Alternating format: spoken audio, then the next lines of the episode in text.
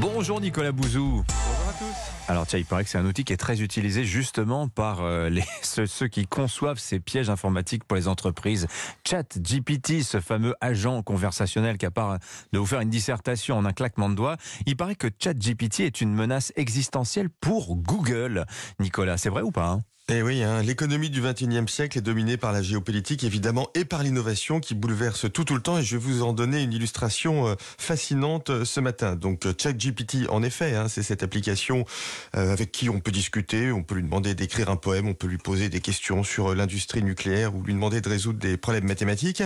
Euh, elle a été développée par une entreprise californienne hein, qui s'appelle OpenAI, OpenAI en, en bon français. Je vous en avais parlé au mois de décembre, Dimitri. J'espère que vous vous en souvenez. Depuis, cette application a passé avec succès l'examen du MBA de Wharton aux États-Unis. Aux États-Unis aussi, elle a passé sans problème le diplôme d'avocat. En France, on s'est rendu compte dans un master à Lyon que 50% des copies d'examen avaient été rédigées par euh, Chat euh, GPT et les enseignants en parlent beaucoup parce que de plus en plus d'élèves trichent euh, en fait en faisant leurs devoirs avec cette euh, cette application. Alors ce qu'on voit, c'est que de plus en plus de gens l'utilisent au lieu de faire appel à un moteur de recherche du type Google. Donc oui, pour Google, euh, c'est une menace, c'est comme ça Google le vit, mais attention, hein, c'est plus une menace économique que technologique. Qu'est-ce que vous voulez dire?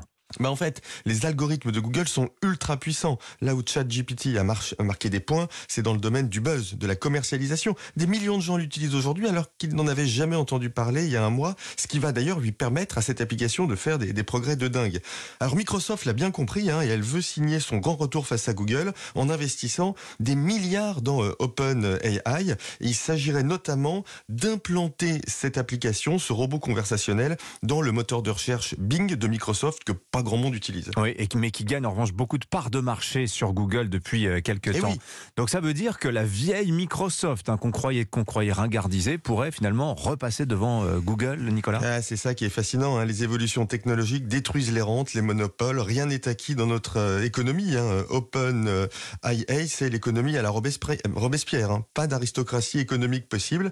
Puis ça veut dire aussi qu'il y a toujours un moyen d'arriver dans le jeu technologique. Mais il faut être sur le coup d'après. Vous vous souvenez, Dimitri, de Quant, le moteur de recherche français Oui. financé par le contribuable qui voulait concurrencer Google Cette bonne blague.